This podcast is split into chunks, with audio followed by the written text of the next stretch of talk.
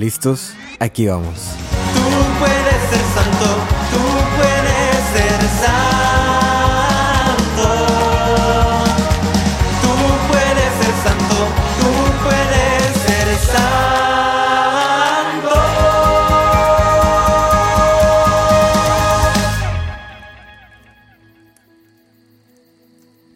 Para el discípulo más amado. Hijo mío, te he heredado mi espíritu para que éste te acompañe, te guíe, te ilumine y te traiga de regreso a mí. Este es mi espíritu, soy yo mismo, ya no en persona, ya no en cuerpo, pero en espíritu. Así puedo estar contigo a cada momento, cada segundo de tu vida. Mi espíritu puede hacer maravillas en y a través de ti. Solo tienes que aceptarme.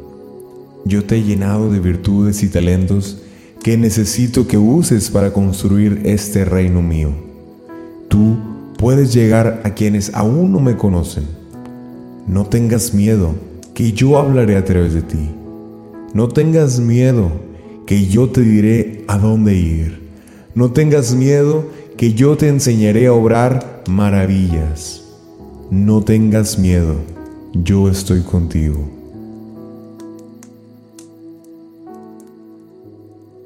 En el nombre del Padre y del Hijo y del Espíritu Santo.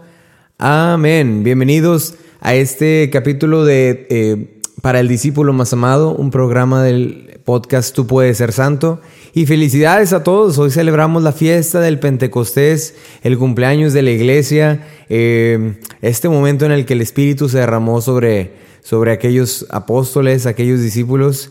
Y, y, y pues que celebramos, ¿verdad? Que celebramos con mucha alegría que es la presencia de mismo Jesús en este mundo, aún, aún dos mil años después, es la misma presencia de Jesús en su espíritu, ¿verdad?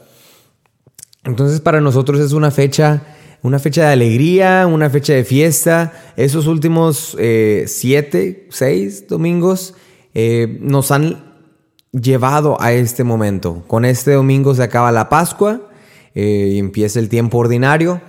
Entonces, bueno, después de la Pascua, todos estos 50 días nos han llevado a este momento, a la fiesta del Pentecostés.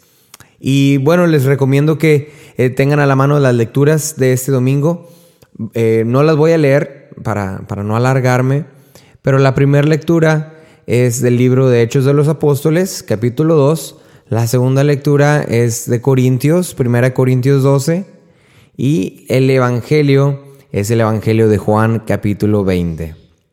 Me voy a enfocar un poco más en la primera lectura eh, de Hechos de los Apóstoles. Y ahorita les digo por qué. Hay varias, varias palabras, yo no sé si a ustedes les pasa que cuando leemos la, la, la palabra de Dios, a veces uno la puede leer una y otra y otra vez, pero de repente hay una palabra que decimos, ah, caray, no había notado esta palabra, o no le había puesto atención, o ahora me da un mensaje diferente, ¿verdad? Y es la belleza, es la riqueza de, la palabra de Dios. Entonces, eh, en esta lectura de Hechos de los Apóstoles, dice, el día de Pentecostés todos los discípulos estaban reunidos en un mismo lugar, en un mismo lugar. Los pongo en contexto. No sé si recuerdan los, los eh, me parece que fue hace uno o dos domingos. Jesús les dijo, no, hace un domingo, en el día de la ascensión, Jesús les dijo, hey, no se alejen mucho, quédense en la ciudad, quédense cerca porque les enviaré a mi espíritu, ¿verdad? Porque recibirán el Espíritu Santo. Entonces, desde ya, desde esta lectura, nos dice la obediencia de los discípulos, la obediencia de los discípulos al mandato de Jesús. El día de Pentecostés todos los discípulos estaban reunidos en un mismo lugar. Todos los discípulos estaban reunidos en un mismo lugar. ¿Y qué necesario es obedecer a Jesús? ¿Qué necesario es que si nos dice no vayas a este lugar, no vayas a este lugar? ¿Qué necesario es que si Jesús nos dice no hagas estas cosas, no hacerlas? O al contrario, ¿qué necesario es que si Jesús nos da una orden, ve a este lugar, hay que ir a este lugar? ¿Sí me explico?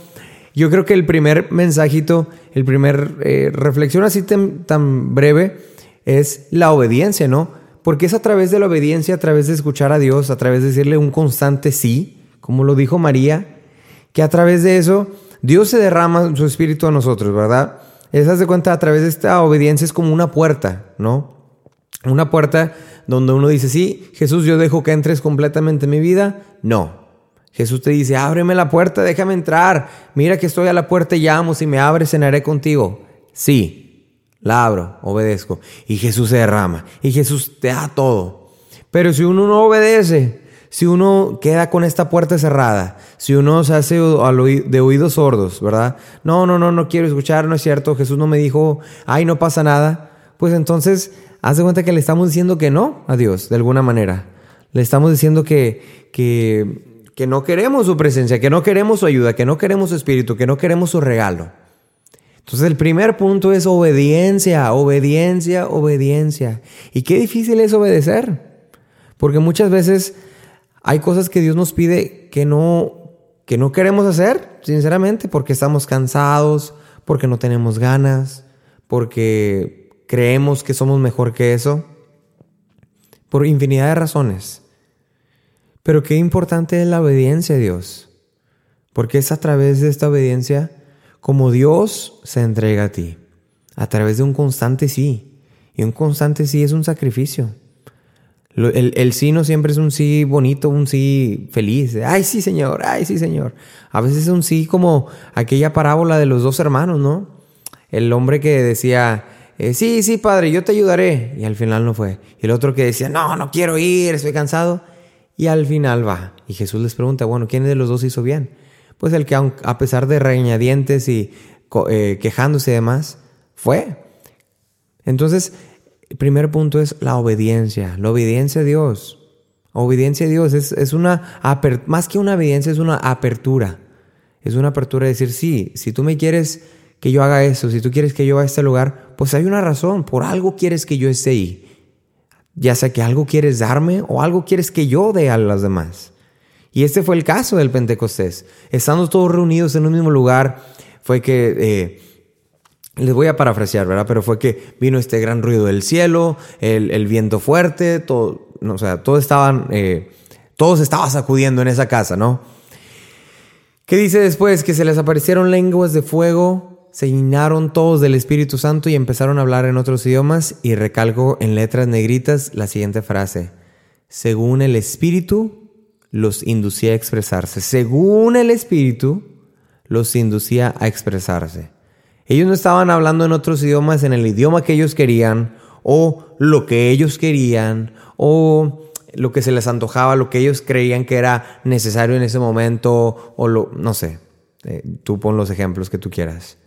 Era según lo que el Espíritu los inducía a expresarse, según lo que el Espíritu los inducía a expresarse.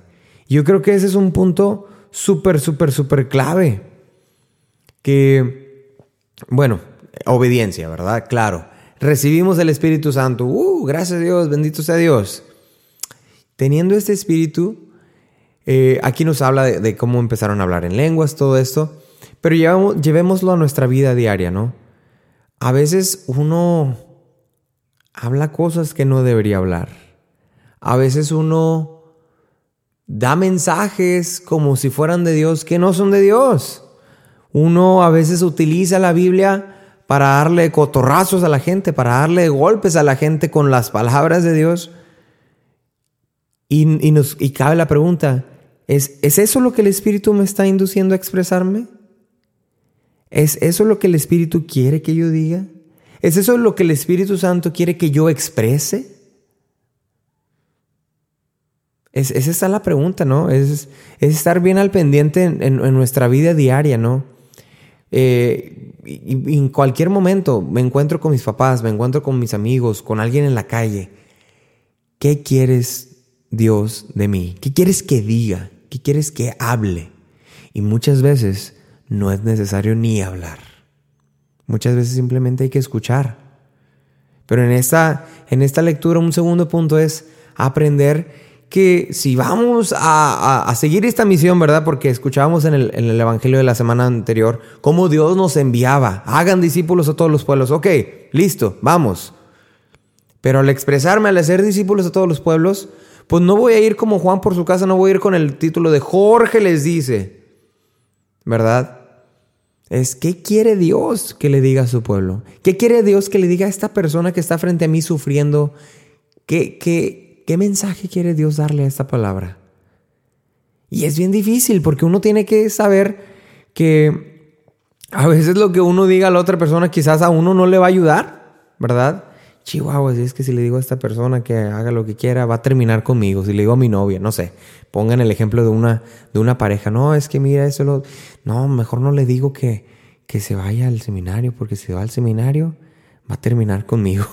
es un, es un, un, un, ejemplo muy medio chistoso, pero, pero es, es, es ese tipo de cosas, ¿no? Donde uno. Lo peor que puede hacer es manipular la palabra de Dios, manipular el mensaje de Dios. Porque ¿quiénes somos nosotros? Nosotros somos imperfectos. Nosotros solo somos mensajeros, nosotros solo somos discípulos. Y Dios nos ha confiado, ha confiado en ti, de que tú eres capaz de transmitir este mensaje. Entonces, eh, segundo punto, primero, obediencia, apertura. Segundo punto, ok, ¿qué quiere Dios de mí? ¿Qué quiere que diga Dios? Y hacer una oración, ¿verdad? En ese momento, en mi cabeza, Dios habla a través de mí.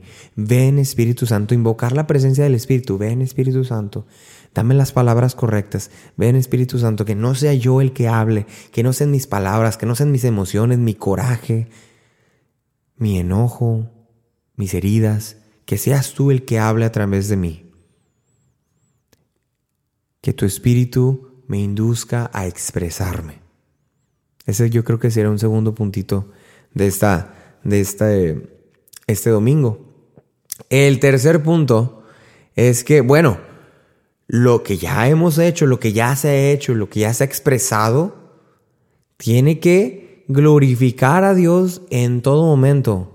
Al final de esta lectura, en el, en, el, en el versículo 11, dice, sin embargo, porque aquí, bueno, empieza a decirle que todo el mundo empezó a hablar eh, en lenguas diferentes. Llegó la gente, ¿verdad?, de otros lugares eh, eh, extranjeros y decían, ¿qué, ¿qué, está pasando? ¿Por qué, ¿Por qué podemos entender a estas personas que solamente hablan un idioma? Digamos, ¿por qué si estas personas están hablando español y yo que soy alemán, chino, coreano, noruego, portugués, brasileño, donde sea, ¿por qué yo puedo entenderlos? ¿Por qué me están hablando en mi idioma?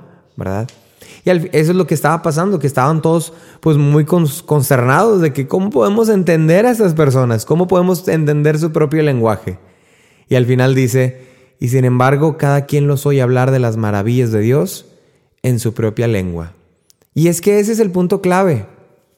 Lo que Dios me lleve a decir, la acción de Dios que, en su Espíritu Santo que, que pueda hacer a través de mí, es una acción que no debe terminar en catástrofe.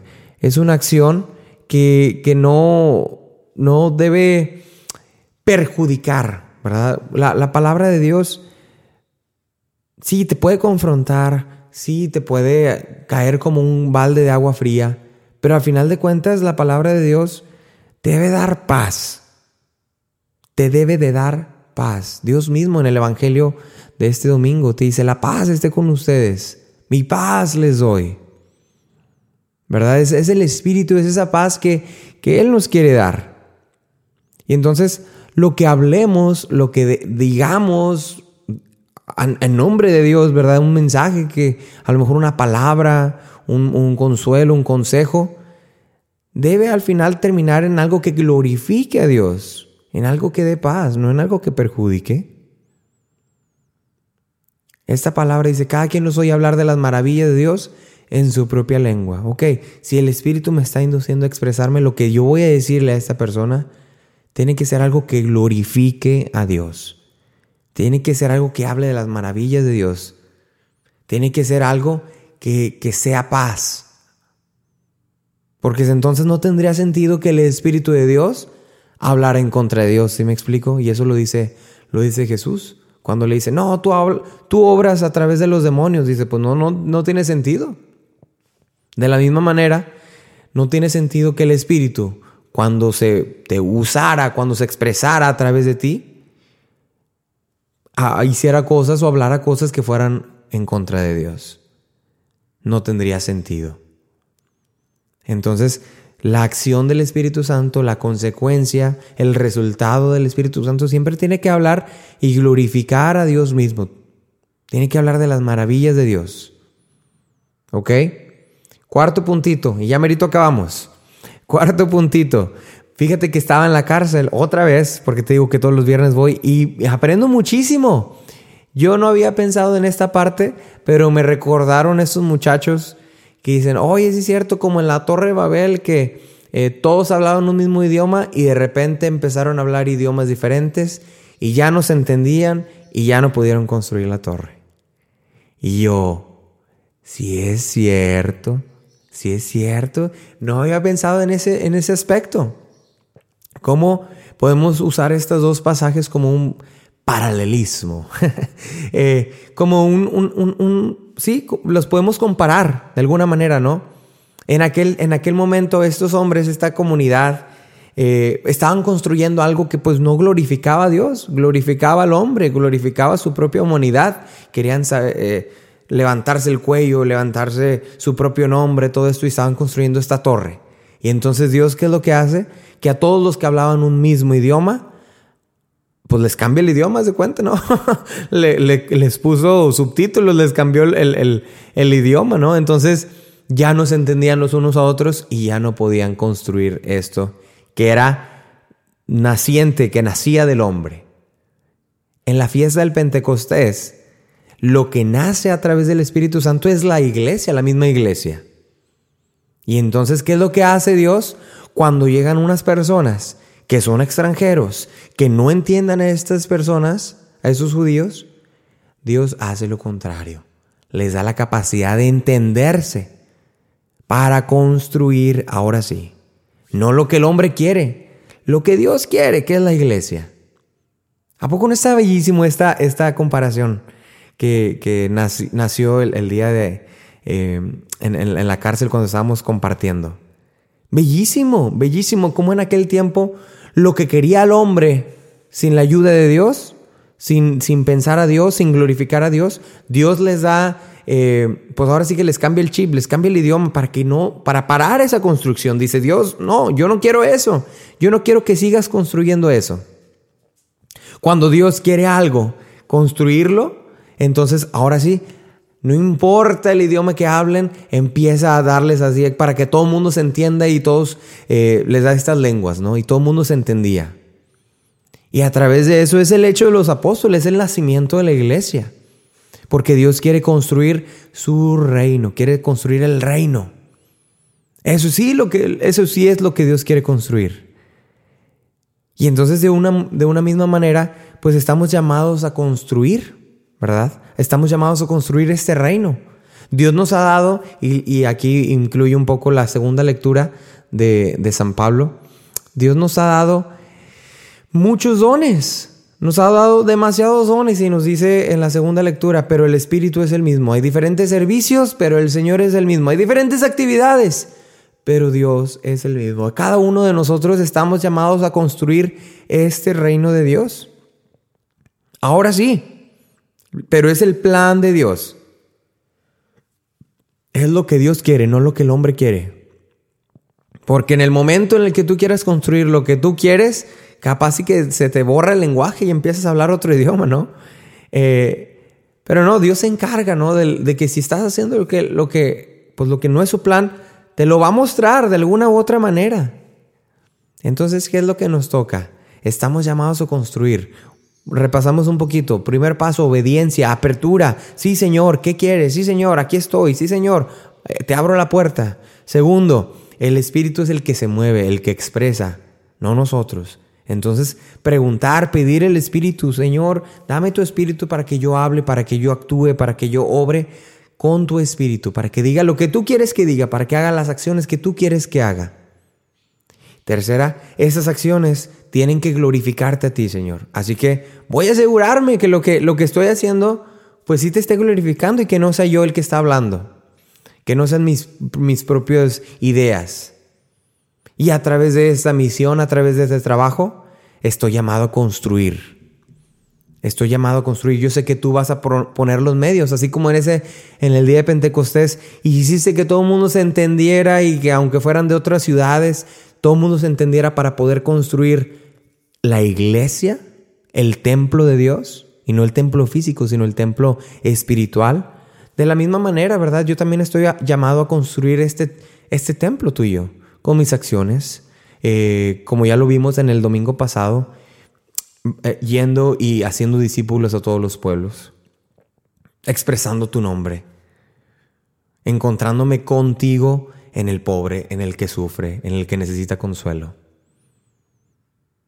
Le pedimos a Dios en este día de Pentecostés que sea un llamado, un, un abrir de ojos para cada uno de nosotros para que sepamos que Dios nos necesita con nuestras virtudes, con nuestros dones, con nuestros servicios y actividades. Cada uno de ellos es importante. Lo que tú haces es importante. Dios te ha llenado de maravillas. Dios te ha hecho de una manera que ni tú mismo sabes. Dios te ha dado tantas cosas que ni tú, ni tú mismo sabes que eres capaz de hacer. Eso lo dice Jeremías, eso lo dice en Jeremías, llámame y responderé y te, te mostraré cosas que jamás has visto, parafraseando. Eh, de la misma manera, Dios te ha llenado de virtudes y talentos que ni tú mismo sabes que sabes hacer, que ni tú mismo sabes que puedes hacer. Pero hay que tener esa obediencia, esa apertura de decir, sí, si, si Dios me pide que haga algo, ahí estoy. Y, y, y dejo que su espíritu fluya a través de mí, que su espíritu obre a través de mí y construyo y muevo y estoy en la acción.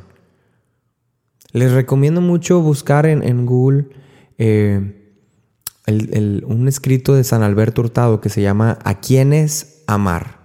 del padre San Alberto Hurtado. Es muy largo, entonces por eso no se los voy a leer. leer pero básicamente nos dice, ¿a quién es amar? A todos mis hermanos de humanidad, subir con sus fracasos, con sus miserias. Y nos va, nos va mostrando todo eso, pero me gusta mucho lo que dice al final. Dice, si los amamos, sabremos lo que tendremos que hacer por ellos. Eso es bellísimo. Si los amamos, sabremos lo que tendremos que hacer por ellos. ¿Responderán ellos? Sí, en parte. Dios quiere sobre todo mi esfuerzo y nada se pierde de lo que se hace en el amor. Amén. Así que ánimo, tú puedes, tú puedes ser santo. Hace mucho que no te decía eso, pero tú puedes ser santo. Dios te invita a, colaborar en esta misión y Dios te da todos los recursos, te da su espíritu. ¿Qué más quieres? Falta tu obediencia, tu apertura, tu docilidad, tu movimiento, tu ánimo para salir, para salir adelante, para ser discípulos a todos los pueblos. Que esta fecha, que este, este domingo que celebramos el Pentecostés, sea un revivamiento para cada uno de nosotros que digamos, sí, a ver Señor, si algo no lo estaba haciendo, ahora lo quiero hacer, dime en qué te puedo servir. Dime Señor, en qué te puedo servir. De esa misma manera que tengamos ese espíritu de servicio, decir, quiero colaborar, pero sobre todo quiero construir este reino que Dios me ha encomendado a mí, con mis capacidades y con mis límites, pero que sabe que tengo una parte importante para colaborar en su reino. ¿Por qué eres importante? Porque Dios te ama, porque Dios te ha pensado con amor, con ternura Dios quiere sobre todo tu esfuerzo y nada se pierde lo que haces con amor. Amén. Dios te bendiga.